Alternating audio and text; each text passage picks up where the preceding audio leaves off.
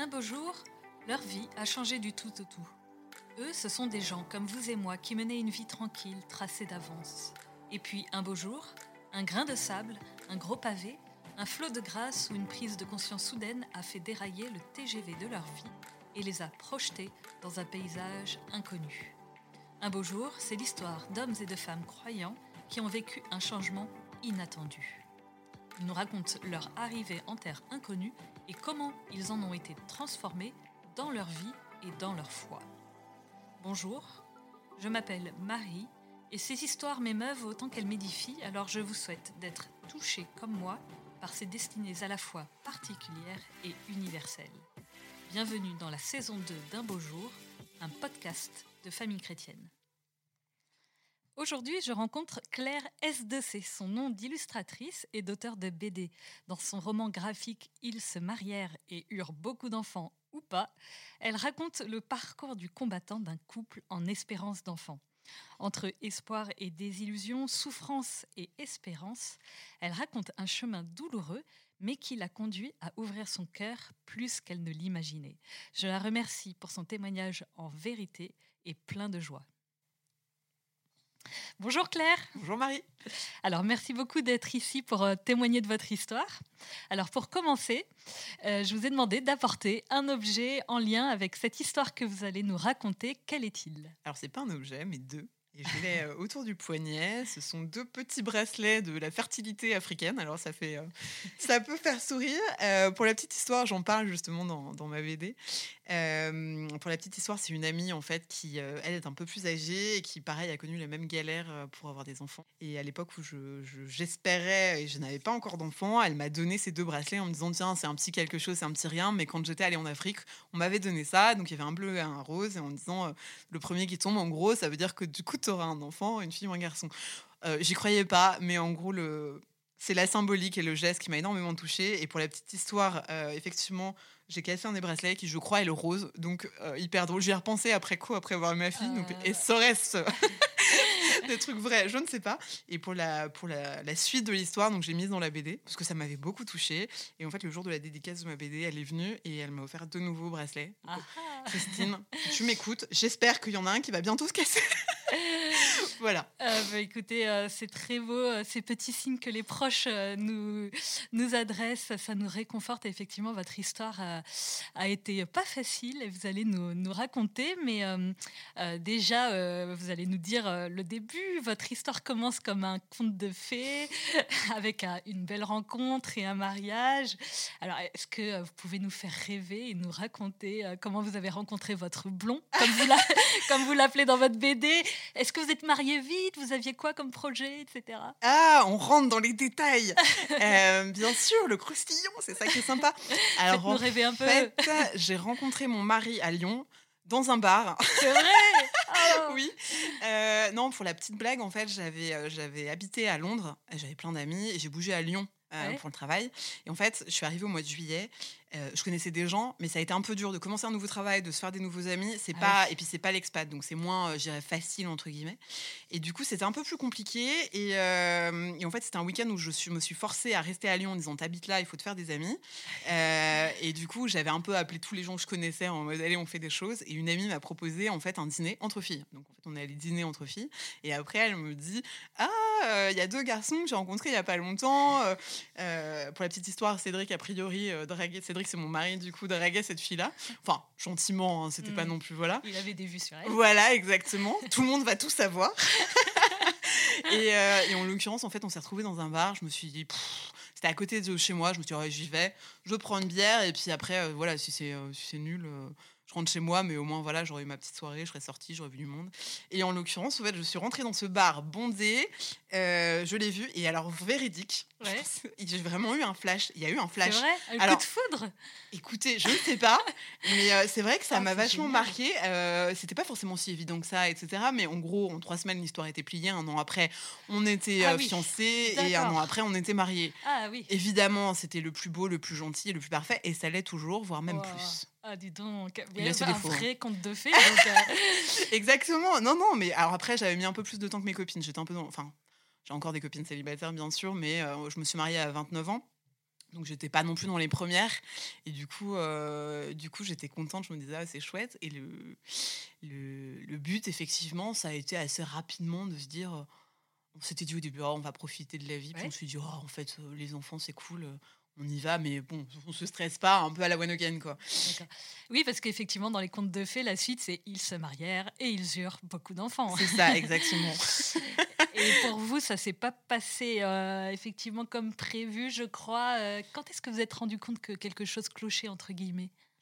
Alors en fait, euh, assez rapidement, je me suis dit, parce qu'à 29 ans, on a quand même, euh, voilà, vous avez déjà connu des gens qui, euh, malheureusement, il y en a de plus en plus des gens qui, justement, galèrent un peu pour avoir des enfants. Ouais, Et du coup, je me suis dit, puis moi, j'avais des règles ultra douloureuses, Mhm. donc je me suis dit, ce serait pas mal d'aller faire un check chez le médecin, histoire de vérifier que tout va bien et de pas se dire on y va à la one again et t'attendre deux ans pour rien parce que j'ai un petit truc, enfin, je sais pas, un, oui, un petit détail qui pourrait être réglé et en fait attendre deux ans en pensant que ça va se régler tout seul donc euh, donc voilà. Et je me suis dit bon c'est l'occasion de parler justement de ces règles douloureuses. Mhm. jusqu'à jusqu'alors euh, j'avais euh, je prenais des médicaments mais enfin voilà j'étais plus trop fan du truc et je m'étais et ma maman m'avait parlé de l'endométriose. En fait on connaissait pas du tout à l'époque. On n'en parlait pas. Effectivement, on en parlait un petit peu plus, aujourd'hui, ouais. Ah, maintenant oui beaucoup plus. Heureusement et c'est très bien. Ouais. mais à l'époque vraiment pas du tout. Et Ah oui. pour vous dire j'ai rencontré ma belle-mère qui elle en avait Ouais. donc on a parlé, et moi dans ma tête, quand elle en a parlé, c'était la première fois que j'entendais, et je m'étais dit, ah, je me souviens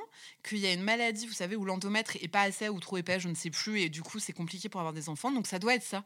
Vraiment pour vous dire à quel point je ne savais absolument pas ce que c'était. Et, euh, et du coup je suis allée voir le médecin à ce moment-là en fait. D'accord. Et alors, qu'est-ce qu'il vous a dit?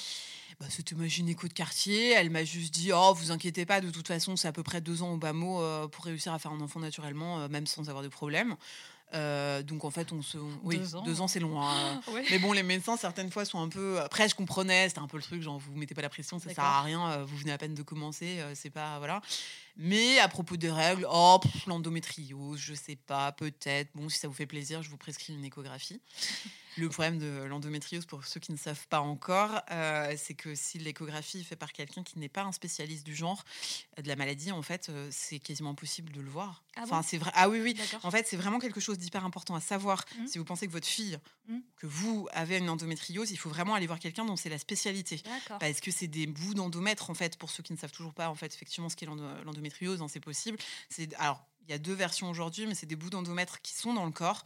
Il y a une nouvelle version, alors je ne Qui savais s'échappe pas. au moment des règles, hein, parce Oui. que parfois on sait même pas ce que c'est que l'endomètre. C'est euh, ça. Oui, l'endomètre, en fait, c'est- euh, la, je dirais, c'est une muqueuse Oui. qui tapisse l'utérus et qui, en fait, euh, grossit, enfin, euh, s'épaissit au moment de, de le- de la de l'ovulation pour que potentiellement, s'il y a un ovule fécondé qui s'accroche et qui se mette, euh, donc ça fait le petit nid du bébé, quoi. et euh, en l'occurrence, s'il y a pas de, si le- l'ovule n'a pas été fécondé, ben, en fait, tout s'en va euh, avec le l'eau du bain.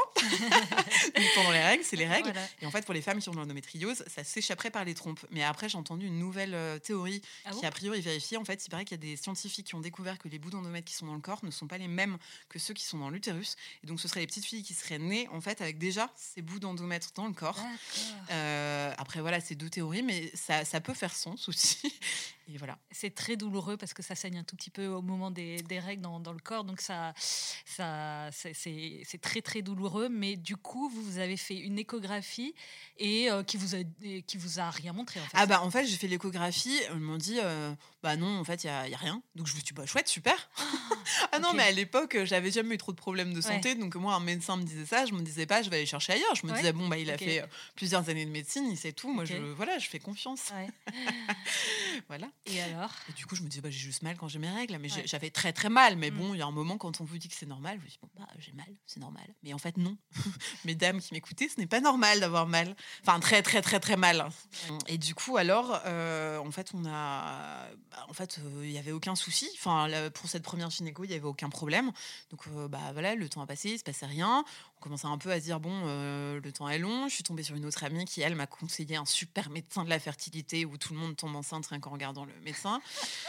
Hashtag toi-même, tu sais. Euh, et du coup, euh, je suis allée voir ce spécialiste qui, lui, a fait aucun examen et Ah m'a dit Ah, bah prenez donc tel médicament pour booster l'ovulation et revenez me voir. Sauf qu'il m'a donné des doses de cheval. Et ce qu'il faut savoir, c'est que l'endométriose, en fait, réagit aux hormones. Donc j'ai souffert le martyr, ça n'a servi à rien. Et, euh, et à ce moment-là, en fait, c'est à peu près dans ce moment-là, et coup de bol, que euh, le jour même, trois amis m'ont parlé, trois amis qui n'avaient rien à voir entre elles, m'ont parlé de la naprotechnologie. Alors, euh, on va en parler euh, euh, juste après, mais avant ça, donc vous avez commencé donc à, souffrir moralement, donc vous, souffriez déjà physiquement très fort à cause de ces hormones, et puis et moralement aussi parce que voilà autour de vous, bah, évidemment les, copines tombent enceintes, etc. Qu'est- Qu'est-ce qui est le plus dur dans dans cette épreuve de, de, de la- de l'espérance d'enfant C'est un peu, je dirais, comme quand on est célibataire, c'est qu'en fait, vous n'êtes pas sûr qu'in fine, en fait, ça va marcher. C'est cette incertitude. Vous avez beau avoir l'espérance, en fait, moi, ce qui me, ce qui m'a tué à petit feu, c'était vraiment le côté de me dire, mais en fait, ça se trouve, euh, je serai la maman de personne. Et euh, un peu comme bah, quand je dis quand vous êtes célibataire, moi je, je disais c'était la même chose certaines fois quand j'étais célibataire, je me disais mais si on me disait t'inquiète à 29 ans tu seras tu te marieras, bah du coup euh, tranquille, profite de la vie, tout va bien, euh, voilà. Et c'est un peu pareil, on m'aurait dit bon bah voilà tu vas mettre 5 ans, un côté où tu te dis bon bah on va galérer mais c'est bon je l'aurai mon bébé, sauf qu'en fait ben c'est pas parce que vous êtes en bonne santé qu'il y a rien de rédhibitoire que c'est écrit que vous auriez un, vous aurez un enfant en fait, il y a rien de sûr. Donc c'est euh, ouais ça ça m'a moi j'ai trouvé en tout cas personnellement je parle vraiment en fait euh, pour moi. C'est très chacun est très différent et, et mon vécu est le mien et celui de mon mari. Donc ouais moi c'était vraiment ce qui me ce qui me tuait à petit feu de me dire en fait ça se trouve je serais la maman de personne.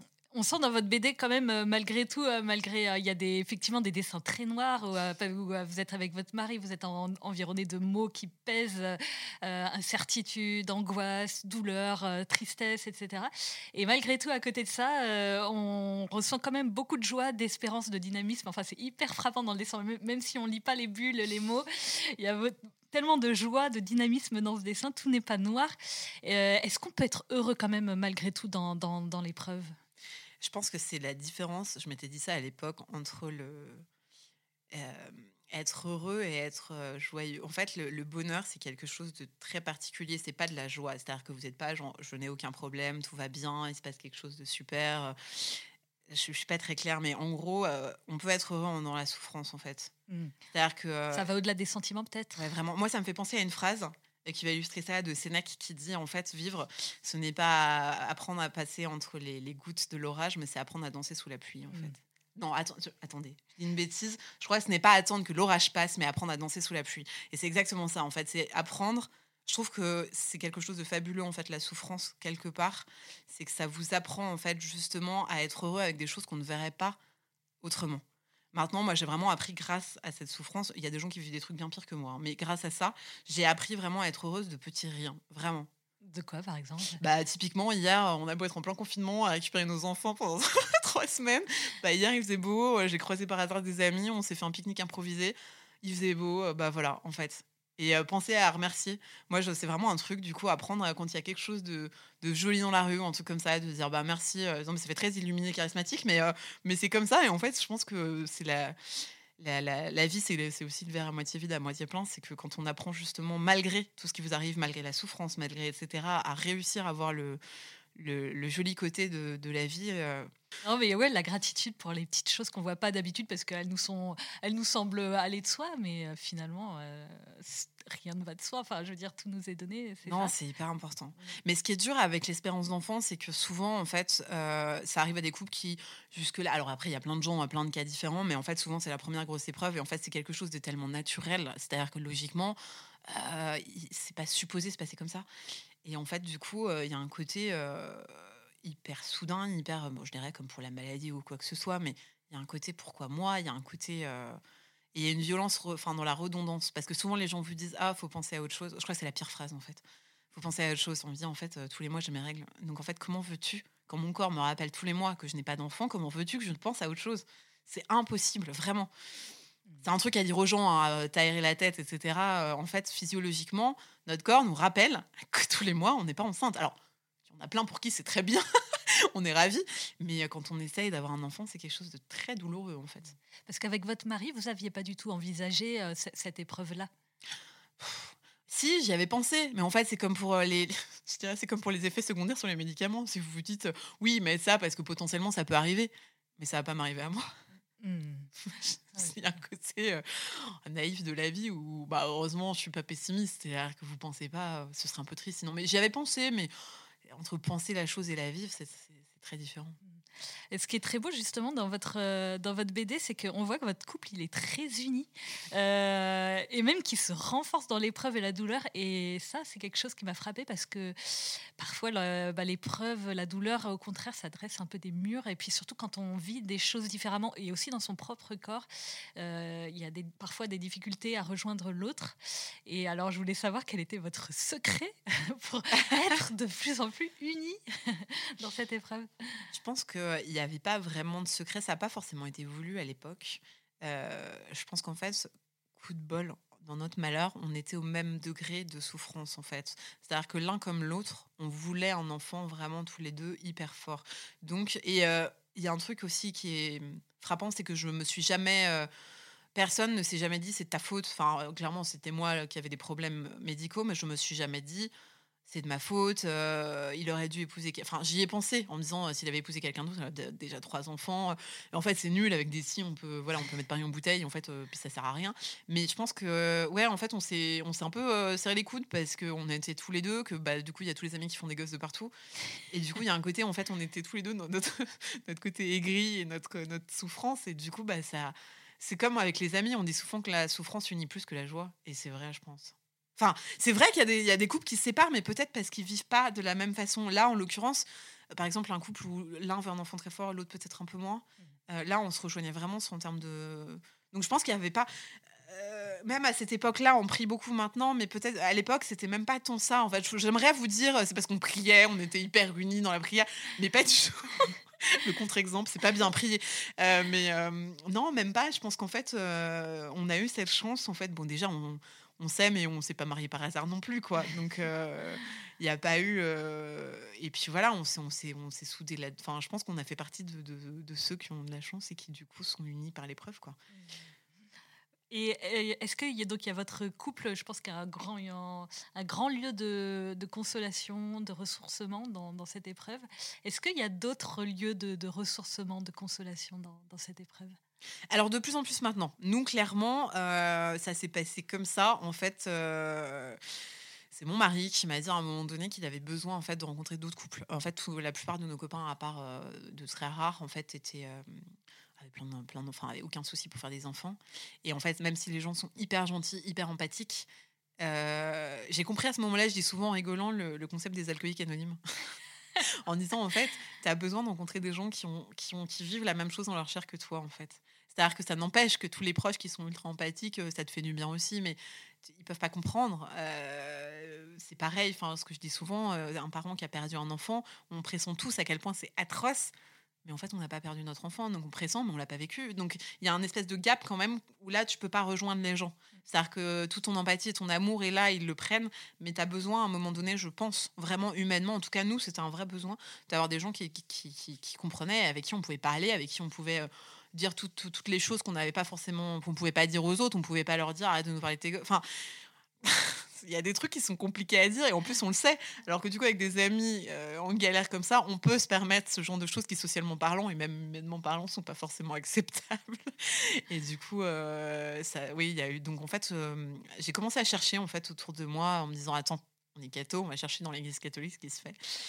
Et honnêtement, à l'époque, euh, bah, pas grand-chose. À l'époque, c'était du coup en 2012 pour resituer. Il n'y a, pas, si euh, a pas si longtemps que ça. Euh. et à Paris, on a trouvé une paroisse qui faisait, qui faisait quelque chose pour les couples en espérance d'enfants, qui est la paroisse Sainte-Colette dans le 19e.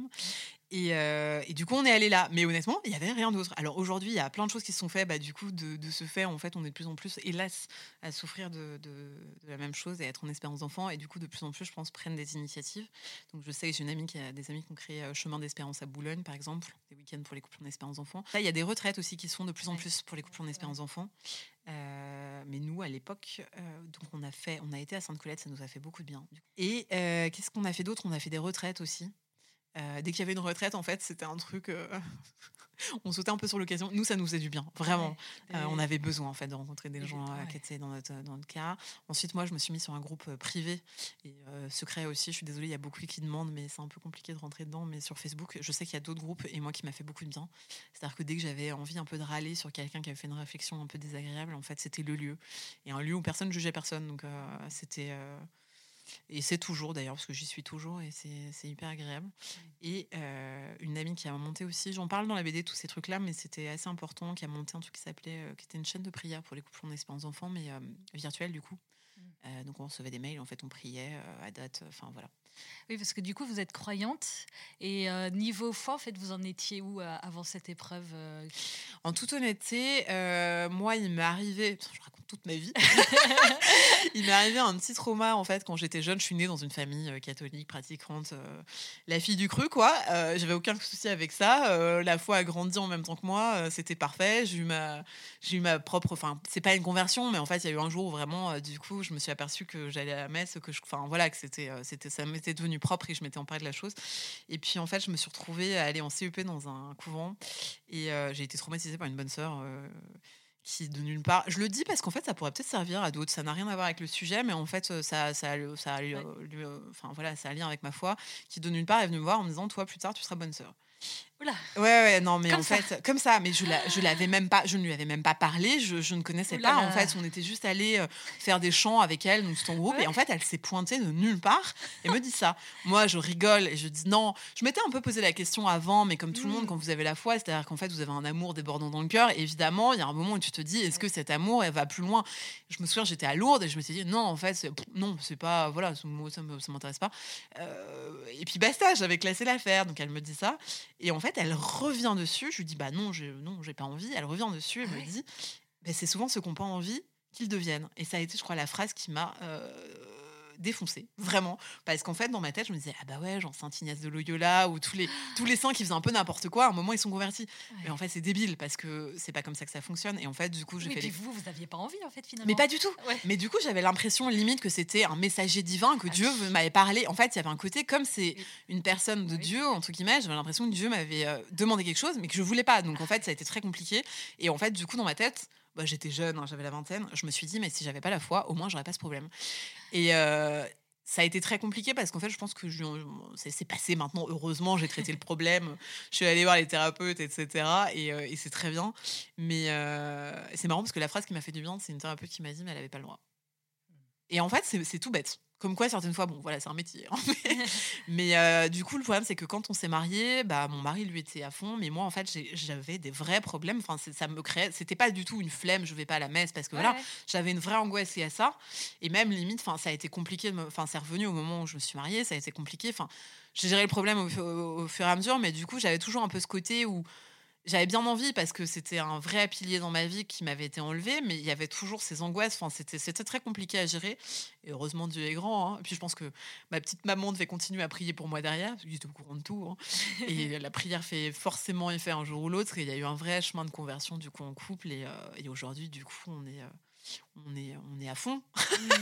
Moi, je suis de plus en plus illuminée, mais. Euh, mais, parce que justement, cette épreuve, elle aurait pu encore plus en fait euh, euh, oui vous éloignez de la foi vous donnez encore plus de réticence envers Dieu qui enfin je sais pas qui, qui est lointain qui, qui, vous donne des messages euh, voilà alors que vous n'avez pas envie et puis en plus de ça vous le priez et puis et puis et puis, puis, puis, puis, rien. Alors pas du tout parce que justement à ce moment-là j'avais quand même déjà réglé un peu mon problème et c'est marrant parce que j'en ai jamais voulu à Dieu. Ouais. en fait moi je, je dans ma ouais non c'était pas non, jamais. Enfin, pas en tout cas, euh, bon, pour l'histoire de la bonne sœur, euh, oui, c'était plus compliqué. Euh, parce que j'avais l'impression que c'est lui qui me parlait, mais c'était bon, c'était une déformation. Je pense que c'est mal tombé. Enfin, c'est un peu la phrase, c'est un peu comme le verre qui tombe. Souvent, ce que je dis, il peut tomber, rebondir 15 fois de très haut et puis taper contre une table et exploser en mille morceaux. Je pense que c'était le mauvais moment, la mauvaise phrase et voilà quoi. Comme quoi, il faut faire attention à ce qu'on dit. Mais jamais, non, quand à propos de, de l'espérance d'enfant, il y a certaines fois des questions qu'on se pose en mode pourquoi moi? Mais il n'y a pas de. Je n'ai pas. En tout cas, moi, personnellement, je n'ai pas de colère, de rancœur. Je me dis, je sais qu'au soir de ma vie, je comprendrai tout. parce que je suis une petite chose et que je comprends rien et que Dieu, Dieu veut mon bonheur, j'en suis persuadée.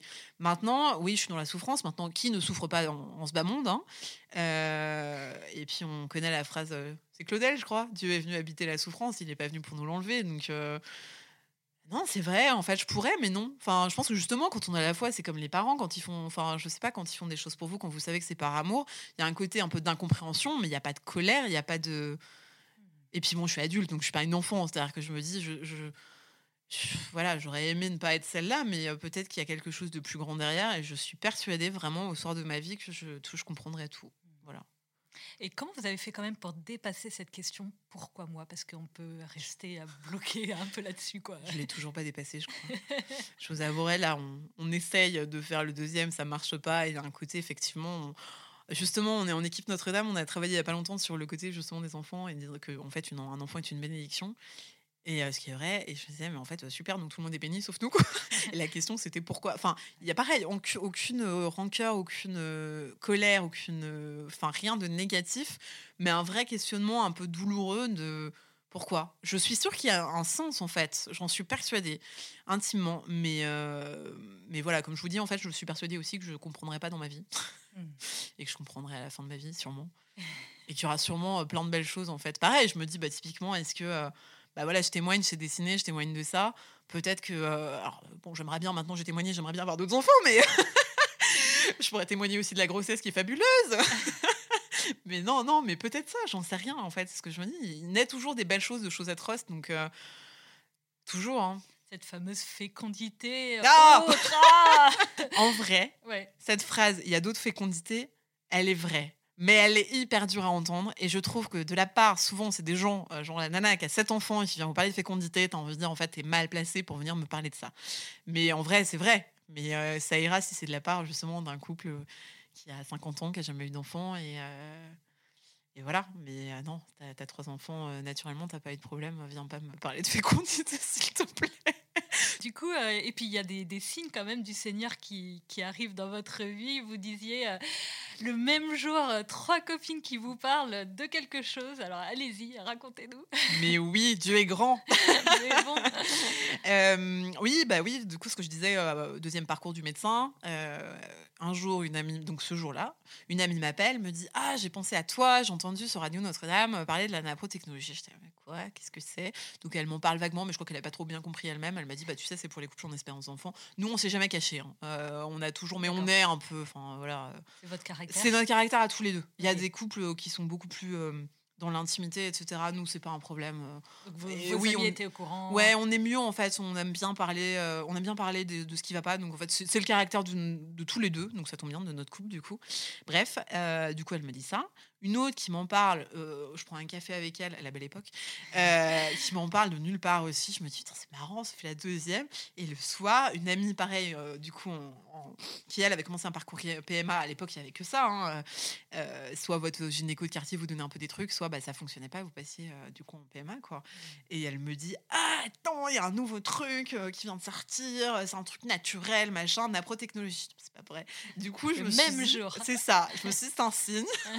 je vais peut-être aller me renseigner. Et du coup, elle, comme elle était suivie, m'a donné le numéro de son instructrice, qui est devenue la nôtre, qu'on adore. Bisous Laura. Et, euh, et, voilà. Et du coup, c'est vrai que le signe était énorme et j'ai trouvé ça marrant. Alors, qu'est-ce que c'est euh, la naprotechnologie alors, ça veut dire en anglais Natural Progressive Technology. Vous avez un accent euh, merveilleux. N'importe quoi. Non, il est très dur à dire celui-là parce qu'à chaque fois, c'est euh, c'est non, c'est pas le plus facile à dire en anglais. En gros, ça veut dire aide à la aide à la procréation naturelle. D'accord. Donc, euh, le but de l'anapro, il le dit souvent, c'est d'aider à faire un bébé sous la couette et pas dans les pouvettes. voilà, grosso modo. Euh, l'anapro-technologie, du coup, bah, en fait, euh, va prendre le corps dans ça. C'est ce que nous, moi, j'ai personnellement bien aimé, c'est qu'il va prendre son, le corps dans la globalité et pas uniquement vos organes reproducteurs. Euh, du coup, vous avez mal au ventre, vous avez mal au dos. C'est un truc qui intéresse le médecin. Et il a raison parce que tout est lié dans le corps. Donc, il y a plein de trucs assez improbables. J'ai découvert le sucre, par exemple. Moi, j'ai dû faire un régime sans sucre. Mais toujours aujourd'hui, en fait, je m'en porte pas plus mal. En fait, ils découvrent souvent, souvent des trucs comme ça. L'endométriose a été du coup découverte grâce à eux? D'accord. C'est que... que à ce moment-là que vraiment on vous a dit OK.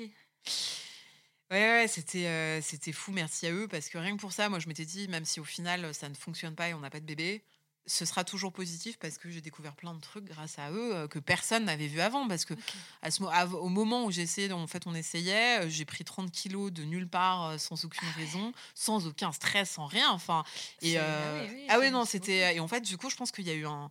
Je sais pas, c'est un peu un mystère, mais du coup, tout le monde, à chaque fois, les médecins, c'était, ils trouvaient pas, et puis, bah, en fait, on trouve pas quoi, donc c'est ta faute. Ok, super. Non, en fait, du coup, j'ai changé. C'est à ce moment où j'ai découvert qu'il fallait changer de médecin quand j'étais pas contente. Et du coup, bah pareil pour la fertilité. Et en fait, du coup, euh, la naprotechnologie, c'est vraiment ça. Enfin. Et puis vous êtes à deux dans votre livre. Vous dites que vous êtes avec votre mari, alors qu'avant vous étiez toute seule. Le mari est vraiment impliqué. En fait, il demande vraiment l'instructrice. On va l'avoir en couple. Le médecin, alors, il n'y avait pas de médecin à Paris. Je crois qu'il va y en avoir, mais je suis pas sûre. Je veux pas dire de bêtises, mais en gros, c'était à Nantes. Euh, c'était pas toujours facile. Moi, du coup, du fait de mon métier, je peux euh, plus euh, m'octroyer des dépôts, enfin des, des, moments où je peux partir, etc. Et du coup, moi, j'allais à Nantes souvent toute seule. Le premier rendez-vous, on l'a fait évidemment à deux, mais je faisais des trucs un peu toute seule aussi, puis mes examens, mes prises de sang, mmh. voilà. Mais c'est vrai que typiquement, en fait, la naprotechnologie, c'est dans l'étude des glaires, de la glaire cervicale, et du coup, ben, il y a un tableau en fait avec des gommettes Ceux qui savent savent.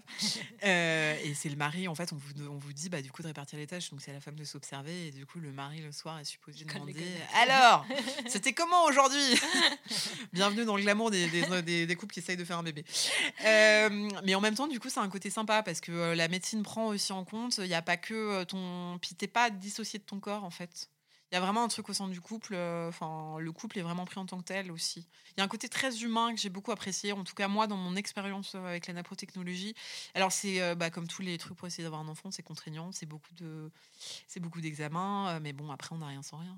Oui, effectivement, le, tableau des examens que vous décrivez dans votre livre oh est assez impressionnant. Mais toutes les, toutes les, toutes les, là, toutes les femmes, même quand c'est des hommes. Alors, la napro ne peut pas. Ce que je mets aussi dans mon livre, la napro ne peut pas forcément. C'est pas une solution miracle. Euh, et ça peut pas forcément, pour certains cas, euh, typique euh, l'azoospermie chez les hommes, en fait, c'est qu'il n'y a pas de, spermatozoïdes viables. Hein, que je dise pas de bêtises. Hein. Je suis pas médecin, je préfère le dire. Bah, typiquement, la napro ne peut rien pour, pour ces couples-là. Et de toute façon, en général, c'est souvent la femme qui est, qui est traitée. Alors, quand, quand il y a une infertilité, en fait. Mmh. c'est souvent la femme, en fait, c'est comme en PMA. Hein. La PMA, il y a des femmes qui sont en très très bonne santé. Et juste parce que bah, monsieur a une azospermie, justement, c'est elles qui vont avoir tous les traitements et tous les trucs. Alors ouais, c'est ah, compliqué.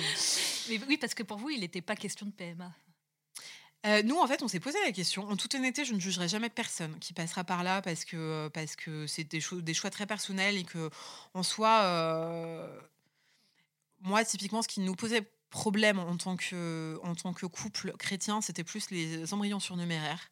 Maintenant, le côté euh, de j'ai entendu certaines fois de oui, mais en fait, c'est en dehors de, la chambre, c'est pas dans un acte d'amour. J'ai envie de dire, quand ça fait 5 ans que vous essayez de faire un bébé et qu'il y a une période fertile et une fenêtre de tir, je peux vous dire que certaines fois, c'est pas des unions très glamour. Honnêtement, hein. c'est peut-être pas très, euh, pas très pudique ce que je dis, mais il y a un moment, il faut aussi appeler un chat un chat. Et euh, j'avais entendu une fois un truc, une, une retraite, quelqu'un qui disait Ah, pour les hommes, euh, bah, justement, pour pour, euh, pour, euh, pour, vérifier que leur sperme est bon, ils font ce qu'on appelle un spermogramme. Il n'y a pas 100 000 façons pour récupérer du sperme. Donc, messieurs vont euh, dans une clinique avec un petit magazine, on sait tous, et vous voilà, enfin voilà, vous êtes tous adultes, vous visualisez très bien comment ça se passe. C'est clair que c'est pas glamour. Et j'ai entendu un, mec à une retraite dire Ah non, mais sinon, bah, du coup, madame peut aller après un rapport. J'étais là, non, mais pardon. en fait, nous, tout ce qu'on fait, tous les examens qu'on fait sont vraiment, vraiment, la plupart douloureux et loin d'être glamour aussi. Bon, moi en l'occurrence, mon mari, ça lui posait aucun problème, il n'y avait pas de, il avait pas de souci, la plupart euh, non. Mais c'est vrai que euh, certaines fois, j'ai envie de dire, moi, ça me posait, nous, ça nous posait pas de problème à ce niveau-là. Il n'y avait pas le côté en dehors de la chambre à coucher. C'était plus effectivement en termes de vie, vu qu'on considère effectivement qu'une ovule est un, est, est un bébé déjà, en fait, en devenir. Euh, du coup, ça nous posait problème à ce niveau-là. Maintenant, s'il n'y a pas d'embryon surnuméraire, moi, ça me pose pas de problème mais c'est très personnel. Mm. Maintenant, il y a eu autre chose, c'est que pour la PMA, moi, je réagis énormément aux hormones. C'est-à-dire que même pour euh, booster l'ovulation, j'avais un demi euh, comprimé d'un truc qu'on prend habituellement. Enfin, c'était. Euh, moi, j'ai vraiment hyper mal. Donc, clairement, c'est impossible de passer par la PMA parce que je pense que je souffrirais le martyr. Donc, la question se pose pas. Mais en termes d'éthique, on s'était posé la question vraiment de se dire ah, c'était une retraite. On s'était dit jusqu'à où on va? En fait, le désir d'enfant, il y a un moment, faut pas oublier, en fait, que c'est pas un objet qu'on veut absolument, c'est un enfant. Donc, euh, il faut se poser la question de quel cadre on met dans notre désir, quel frein on va mettre et jusqu'où on veut aller. Et c'est important de se poser la question en couple et être d'accord en couple. peu importe l'entourage et ce qu'on fait derrière, c'est en couple qu'on prend cette décision en âme et conscience. Et, voilà. Et, vous, c'était jusqu'à où du coup On s'était dit à l'époque, je me souviens, je me suis dit jusqu'à l'insémination parce que c'était moins pareil en termes d'hormones. Et en fait, on avait parlé avec notre médecin d'appro qui nous avait dit que le problème de l'insémination, c'est qu'en fait, il récupère le sperme, et je crois, si je dis pas de bêtises encore, je suis pas médecin, en fait, il le trie, il y a une trieuse, il y a un truc, et en fait, ça, ça dégrade un peu, et que c'est pas forcément non plus, euh, les résultats sont pas, euh, c'est pas miraculeux. Hein. Souvent, les gens, quand vous disent que vous n'arrivez pas à avoir d'enfant, ils vous sortent la PMA de leur chapeau, comme si, en fait, euh, c'était une réussite à 99%. Si je dis pas de bêtises, le chiffre, c'est plutôt 30%. Hein. je crois que j'ai entendu ça. Donc, tu as envie de dire, en fait, la solution miracle, elle existe nulle part. Donc, arrêtez de sortir de vos chapeaux. Euh, c'est pas euh, vous avez un couple qui a un problème devant, il n'y a pas une solution magique. La PMA n'est pas une solution magique. Mais comme l'anapro n'est pas une solution magique, c'est une solution naturelle et qui prend, euh, qui prend je trouve, soin de votre corps et de votre couple. Maintenant, c'est pas une solution magique. Ça n'existe pas. Dans le sens où, quand on Vous vous étiez dit, on fait tout, mais pas trop. Enfin, oui, c'est ça. Et au final, en fait, quand la, le médecin nous a parlé de ça, on s'est dit oui, non, en fait, voilà. Et au final, je suis tombée enceinte au bout d'un an d'anapro, donc c'était pas non plus la question s'est pas posée très longtemps. quoi. Oui, parce qu'effectivement, du coup, vous faites ce, parcours de napro technologie. Et puis, euh, il y, a, un très beau signe au, milieu. Euh, j'aime beaucoup que vous racontez dans votre livre un, un nouvel an incroyable en 2000. Bah, dans l'année 2015-2016, enfin le passage à l'année 2016. Est-ce que vous pouvez nous raconter C'est trop beau. Ah, c'est gentil. euh, bon, c'est, on était, en fait, on en avait ras le bol, donc on a décidé de, de fêter en fait le, nouvel an euh, là où je rêvais d'aller, c'était New York. Donc on est partis tous les deux à New York. parce que les bonnes années, bonne santé et surtout un bébé, ça va bien un moment. C'est ça. Puis même, en fait, je pense que tu as besoin un peu de fun et de paillettes dans ta vie, donc. Euh, je suis d'accord. Donc voilà. Et du coup, en fait, c'était un peu mon rêve. On s'est dit, bah, de toute façon, si tu le fais pas maintenant, tu le fais quand? Enfin, voilà, on peut. Et ben, profitons-en. Donc on est parti. J'avais une amie américaine qui nous a hébergés. C'était génial, hyper sympa. Euh, maintenant, il y, a eu le, il y a eu plusieurs signes en fait. On a fêté le réveillon. Elle nous avait invités à le bosser pour la YMCA. Donc il y a un truc euh, catholique. En fait, tout le monde pense à la, au Village People, mais en fait, j'ai découvert grâce à cette amie américaine qu'en fait, c'est euh, ah, Young Christian, je sais plus. En fait, c'est un truc qui se moque des catholiques. Ok. J'ai découvert ça là-bas. Bref, donc elle bossait pour l'église et en fait, il y avait une messe sur En fait, l'église était sur Times Square et après, il y avait une soirée sous l'église. Ah, c'est American euh, style. Hein. hyper sympa. Vraiment, il y a un côté euh, hyper exotique du truc. Euh, c'était trop marrant. La messe avec tous les amis américains, il y a un côté hyper écuménique en fait, il y a un côté vraiment sympa. Mm. Et donc la soirée, nous on est déjà hyper contents. La soirée ensuite, en fait, on est passé sur Times Square en VIP. Euh, sous la boule qui descend, euh, qui descend sur Times Square qu'on a tous vu dans les films. En fait, le curé était ami avec, un, avec les flics du quartier. Et tout le truc était bloqué. En fait, Times Square était bloqué. On est tous passés. Rentrer en VIP, comment vous avez fait En fait, mais la blague, c'est pour ça que c'est incroyable. Euh, le curé, du coup, a dit Ah, mais c'est les jeunes, ils sont avec moi. J'étais avec mon ami qui était surexcité. On est passé à travers la foule, mais au compte-gouttes. Ça s'est arrêté à Cédric. moi, j'étais là, non, c'est mon mari. It's my husband. Et en fait, le, le, policier a demandé au prêtre qui connaissait pas Cédric, évidemment. Il dit Non, il est pas avec moi. Heureusement, mon ami qui était parti, mais surexcité, était revenu en disant non, non, euh, il est avec nous, il est avec nous. Donc on s'est retrouvés au milieu de Times Square. Nous déjà, c'était fait. On était déjà bien, on était refait. Et euh, tous les Américains, pareil. En fait, c'était là où c'était fou, c'est que même les copains qui habitaient New York, ils, avaient étaient, mais comme des balles. Et on se disait, en fait, il y a un côté extraordinaire du truc, mais on s'en rend pas compte. Et euh, en fait, c'était bloqué. Donc on était un peu loin. Enfin, on était un peu loin, oui, on était un peu loin de la boule, mais nous déjà, en fait, on était sur Times Square, c'était fait. Et en fait, y a, c'était bloqué par des barrières et des policiers. Et il y a un des gars qui est venu voir l'officier qui lui a dit euh, Est-ce qu'on pourrait remonter, donc tout ça en anglais, est-ce qu'on pourrait remonter euh, jusqu'à la boule et au VIP là-bas? Et le mec dit No, sir, it's impossible. et là, le mec lui répond euh, Mais j'étais là, mais il va se faire taper. You know, officer, nothing is impossible to Jesus. En gros, vous savez, officier, rien n'est impossible à Jésus. Et moi, j'étais là, mais ça va pas l'illuminer, quoi. Tu dis ça en France, le mec te pousse en mode, tu sais, genre c'est par là. Et là, le mec lui répond, Sir. Il ouvre le truc. En gros, c'est vous avez raison, euh, allez-y. Et là, on passe. J'étais là, c'est une blague. c'est une blague. On s'est retrouvés sous les, les, officiels, en fait, là où ils filment, ah. avec les, une espèce de chorale, machin. On est arrivé au moment. En fait, Times Square, c'est. Enfin, pour ceux qui sont pas allés, c'est un truc, c'est comme les films, mais c'est incroyable. Genre, il fait jour en pleine nuit. C'était la première fois qu'on y allait. On n'avait pas encore visité Times Square. Euh, il y avait une pub avec marqué euh, Savior is born parce que c'était Noël en fait un truc enfin cateau quoi pour dire Jésus est né machin c'est très américain pas du tout français mais incroyable. À ce moment-là, la boule descend, genre avec le décompte en anglais, mais pile tout ça en même temps. Les paillettes à l'américaine qui tombent du ciel, Happy New exact. Et là, on s'est dit, vraiment, je me suis dit, c'est un truc de fou. Genre un truc qui arrive qu'une seule fois dans ta vie, je suis sûre que tout va bien se passer. Mais je sais pas, c'était un truc au fond de moi, j'étais là, genre, c'est sûr, ça va être une bonne année. Vraiment. On est reparti en avion après, on s'est fait surclasser.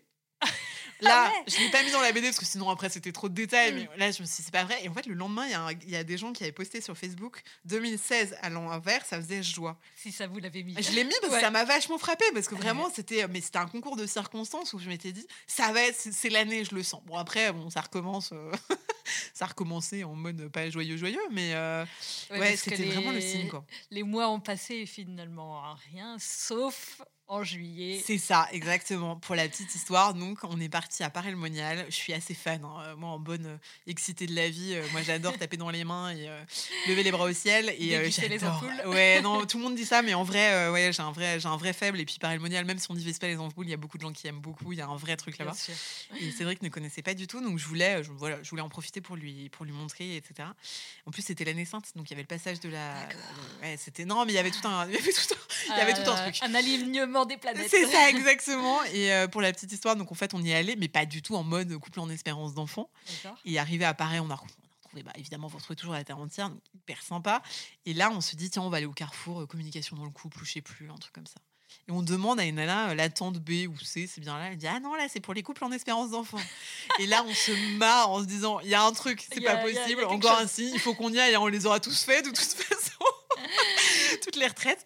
Et du coup, on y est allé et, euh, et c'était euh, génial. Bah, c'était beaucoup plus petit que les autres trucs. hein. On était, je sais pas, une non, peut-être une vingtaine de couples. Hyper sympa. Là, en fait, on a rencontré un couple avec deux petits enfants blonds euh, euh, qu'ils avaient adoptés en Russie. À ce moment-là, on, on, par- on pensait à l'adoption, mais Ah oui ouais, vraiment. En fait, notre euh, l'ami dont je parle qui a adopté, ça m'a. C'est hyper bizarre, mais les adoptions, ça me fait toujours, mais même beaucoup plus que les amies galériennes qui tombent enceintes. Il y a un vrai truc, les adoptions. Je suis toujours ultra émue. Très touché, ouais. Ouais, c'est, je sais pas. Bon, bref. Peut-être un Euh, jour. Euh, oui, je sais pas, euh, à voir.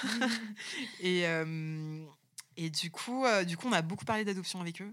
Et on est reparti en disant, en fait, on est prêt pour l'adoption. C'était assez marrant, vraiment. Il y avait, un- il y a eu- je sais pas, il y a eu un truc en fait. euh, moi, j'espérais à chaque parole de, de connaissance. Vous savez, en fait, les Ah manuels, il y a des gens qui ont des charismes, en fait, qui sont les paroles de connaissance, qui disent dans la- dans l'assemblée, il y a un monsieur qui a, je sais pas, perdu son papa cette année, euh, qui soit en paix, tout va bien. Enfin, des trucs comme ça. Et moi, je me disais, ah ouais, avec un peu de chance, etc. Dans l'assemblée, il y a une dame qui va avoir un bébé.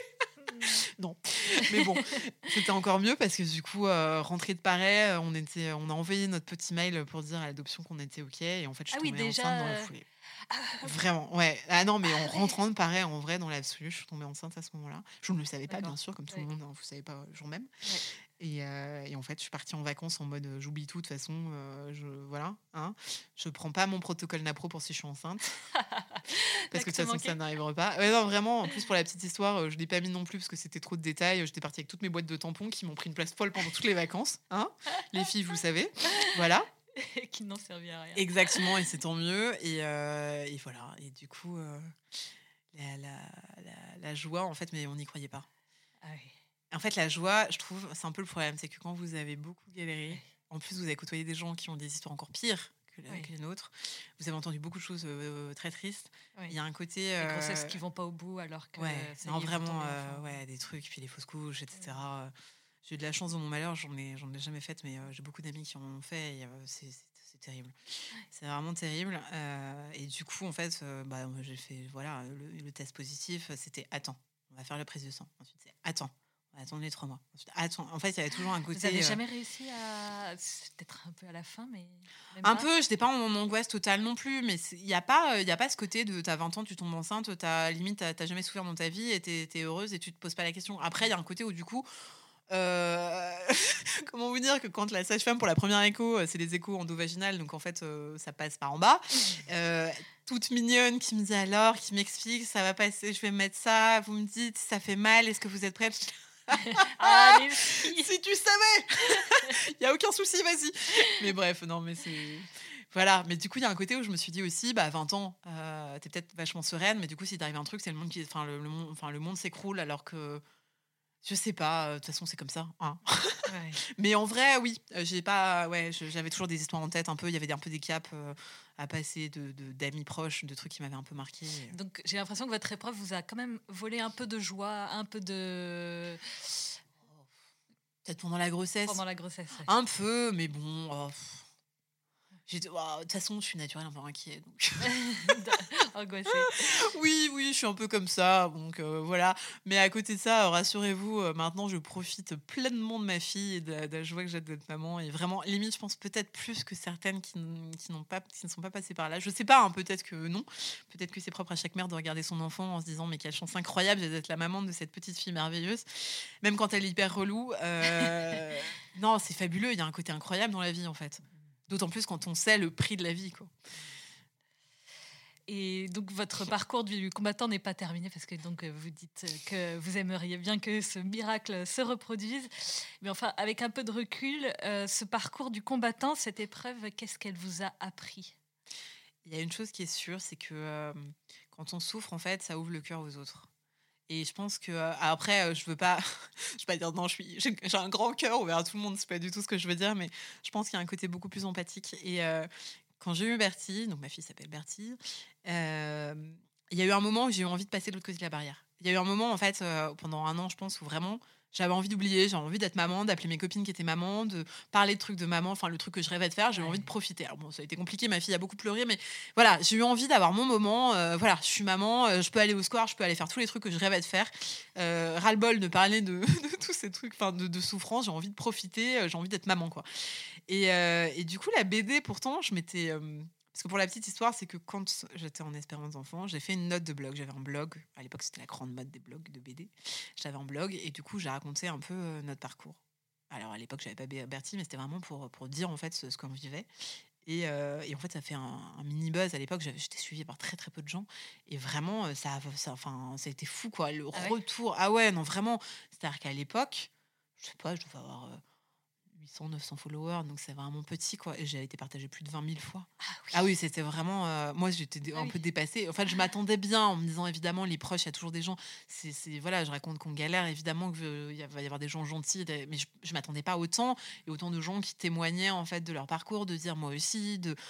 Incroyable, mais un flot d'amour, mais euh, euh, inimaginable, vraiment. Et ça nous a fait un bien à tous les deux, mais incroyable. Et ce que je dis, moi, ça a été plus en le dessinant c'est sorti. Mon mari, ça a été de voir tous les. Ça a été quand je l'ai pu. J'ai hésité à la publier en plus. Bah, il y a un côté, je suis très nature et certaines fois, je me dis. Euh, j'ai toujours le côté où je suis tellement nature que euh, je me dis, je veux pas gêner les gens. Certaines fois, je peux être euh, inconvenante sans vouloir l'être. Et, et c'est toujours délicat ce genre d'histoire. Et je voulais pas que les gens se disent que je racontais des choses qui étaient intimes et que j'avais pas raconté en fait. Mmh, je vois. Vous voyez ce que je veux dire? C'est un peu le problème d'être trop, toujours un peu mm. dans l'exubérance, c'est que certaines fois on sait qu'on l'est et qu'on se dit que certaines fois, ben, à l'insu de son plein gré, on peut être indélicate. Ou, euh, et du coup, je, fais toujours très attention à ça. Mais quand même, du coup, vous aviez euh, vu ces retours positifs et du coup, vous vous êtes dit, eh ben, pourquoi pas la publier en vrai alors? Euh, en fait, oui, il y a des gens qui m'ont demandé. Ah oui À l'époque, on m'a dit est-ce qu'on peut le trouver en vrai BD, etc. Ah, du coup, ouais, et puis je me suis dit, en fait, à l'époque, honnêtement, il y avait deux bouquins justement à Paris Monial où on a été. Je m'étais dit, moi je suis très fan de la librairie de Paris, euh, j'adore les livres en plus. Euh, je m'étais dit, bah tiens, euh, on va trouver des bouquins qui parlent, etc. Il y avait deux livres ah et qui n'étaient pas hyper funky funky. Désolée si les auteurs se reconnaissent, mais c'est, on en a besoin aussi. Mais je veux dire, voilà, t'as la vingtaine, t'es dans le dur. moi, je cherchais un truc un peu fun, quoi. Enfin, pas fun, mais un peu plus abordable.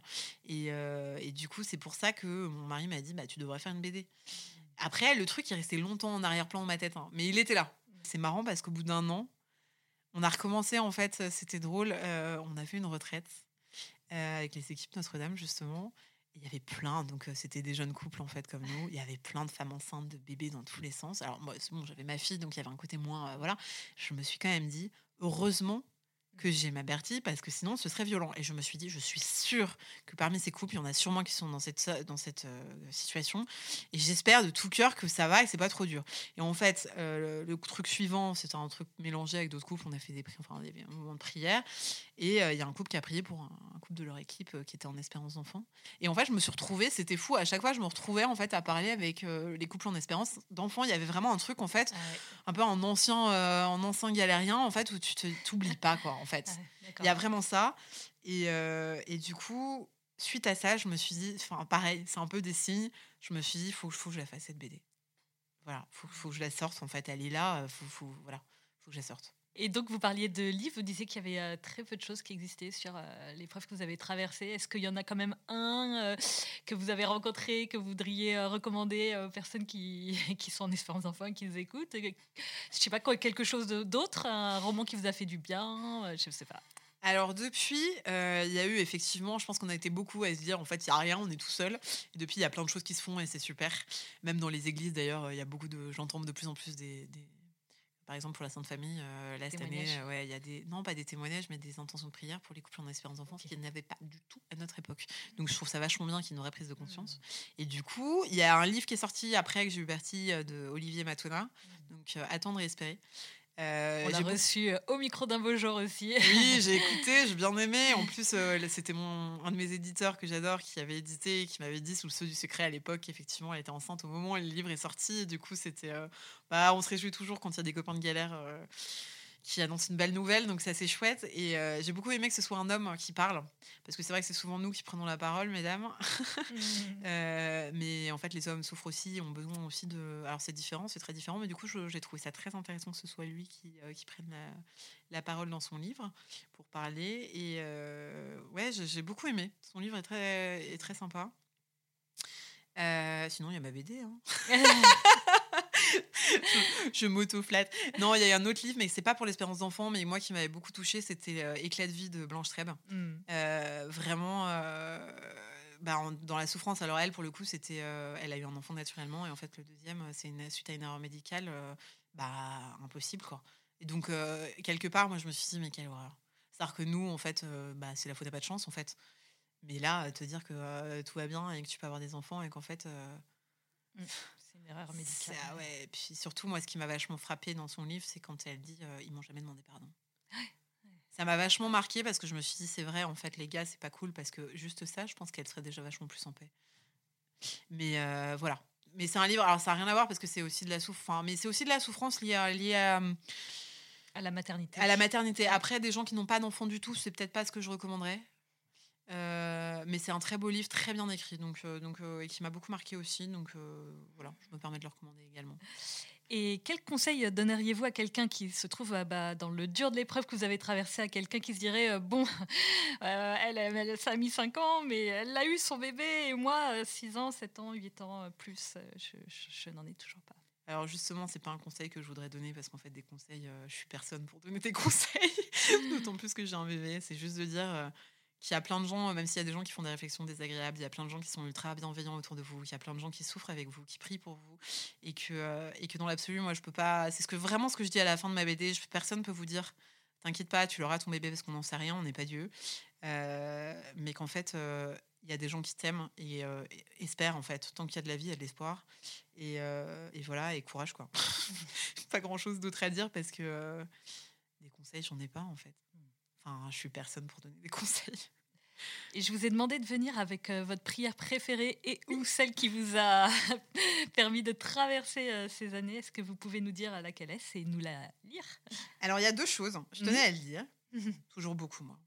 Euh, la première, parce que vraiment, au final, c'est ce qui me venu à l'esprit tout de suite. J'ai un amour incommensurable pour la Sainte Vierge. Mm. Et j'aurais répondu spontanément euh, le Je vous salue Marie. Parce que vraiment, en fait, enfin quand ça va pas, quand quoi que ce soit, c'est toujours elle que je peux. En fait, vraiment, dans ma tête, je me visualise dans les bras de la Sainte Vierge, euh, en pleurs et, qui me console. Vraiment. Enfin, j'ai un, je, je pense que l'amour que je porte à la Sainte Vierge est presque plus fort que celui que je porte à ma maman. ce qui, n'est, ce qui est quand même énorme parce que j'aime ma maman extrêmement fort. Big up, maman. Euh, et non, la prière que j'adore également, c'est la prière de Saint François d'Assise faut savoir que Saint François d'Assise, mon frère aîné s'appelle François et Saint François était le super pote de Sainte Claire, qui est donc ma sainte patronne. Et du coup, je vais vous la lire. Donc, Seigneur, fais de moi un instrument de ta paix. Là où est la haine, que je mette l'amour. Là où est l'offense, que je mette le pardon. Là où est la discorde, que je mette l'union. Là où est l'erreur, que je mette la vérité. Là où est le doute, que je mette la foi. Là où est le désespoir, que je mette l'espérance. Là où sont les ténèbres, que je mette la lumière. Là où est la tristesse, que je mette la joie. Au Seigneur que je ne cherche pas tant à être consolé qu'à consoler, à être compris qu'à comprendre, à être aimé qu'à aimer. Car c'est en se donnant qu'on reçoit, c'est en s'oubliant qu'on se retrouve, c'est en pardonnant qu'on est pardonné, c'est en mourant qu'on ressuscite à l'éternelle vie. Amen. Amen Pourquoi cette prière du coup? Parce que c'est toute ma vie. En fait, moi, c'est, je trouve que euh, si on suit cette prière, je pense que c'est le, le secret du bonheur est là-dedans, en fait. Ah ouais. Vraiment. En fait, si on fait exactement, alors évidemment on est humain, donc hélas, voilà, mais euh, si on arrive à mettre l'amour là où il y a haine, si on arrive à, mettre la lumière euh, là où il y a les ténèbres, euh, en fait déjà ça veut dire qu'on est, qu'on est l'instrument du bon Dieu, et donc quelle, quelle plus grande joie que d'être l'instrument du bon Dieu sur terre, n'est-ce pas? Exactement. Et ma toute dernière question, c'est euh, si vous aviez le Seigneur Jésus là en face de vous euh, à cet instant, qu'est-ce que vous lui diriez euh, vis-à-vis de, votre épreuve? Toi ici vis-à-vis de mon épreuve, ah, je, en fait, si je, le, si je le voyais là, je pense que ça voudrait dire que je, je suis morte, ou alors c'est qu'il m'apparaît, mais je pense que je. Non. c'est une question auquel j'ai réfléchi parce que vous me l'avez posée avant. Mais qu'est-ce que je lui dirais? Je sais pas, je lui dis, en fait, j'aurais tellement envie de lui dire juste merci pour ma vie. J'ai pas envie, en fait, pourquoi, j'en sais rien. En fait, je pense que si je le vois, j'ai même plus envie de lui demander pourquoi. C'est ça qui est fou. C'est que je me dis, le jour où je verrai, en fait, je pense que le pourquoi, j'en aurais plus rien à secouer. Je serais tellement contente de le voir. En mode, ça y est, t'es là. on a fini de souffrir et on est ensemble. Donc, en fait, euh, tout le reste aura plus de sens. Merci beaucoup, Claire, pour ce très beau témoignage. Merci. Merci de nous avoir écoutés. J'étais très contente de recevoir Claire et cette conversation m'a beaucoup enrichi. Et vous, qu'en avez-vous pensé? N'hésitez pas à me faire un retour sur le groupe du podcast, sur la page Facebook de Famille Chrétienne ou sur le compte Instagram les-du-bas podcast au pluriel-du-bas FC. D'ailleurs, n'hésitez pas à vous y connecter régulièrement, vous y découvrirez la photo de l'objet apporté et d'autres surprises. Vous pouvez trouver également cet épisode sur le site famillechrétienne.fr dans la rubrique podcast. Facile à trouver, c'est dans la bande bleue tout en haut du site. Il est accompagné d'articles pour en savoir plus sur notre invité. Et puis, si cet épisode vous a plu, n'hésitez pas à le partager à vos amis, surtout ceux qui traversent une phase difficile, qui sait, cela les aidera peut-être. Enfin, ceux qui nous écoutent via iTunes ou Apple Podcast, si vous pouviez mettre une note de 5 étoiles et un commentaire, cela permettrait au podcast de remonter dans les recommandations et de le faire connaître à plus de monde. Un grand merci et à bientôt.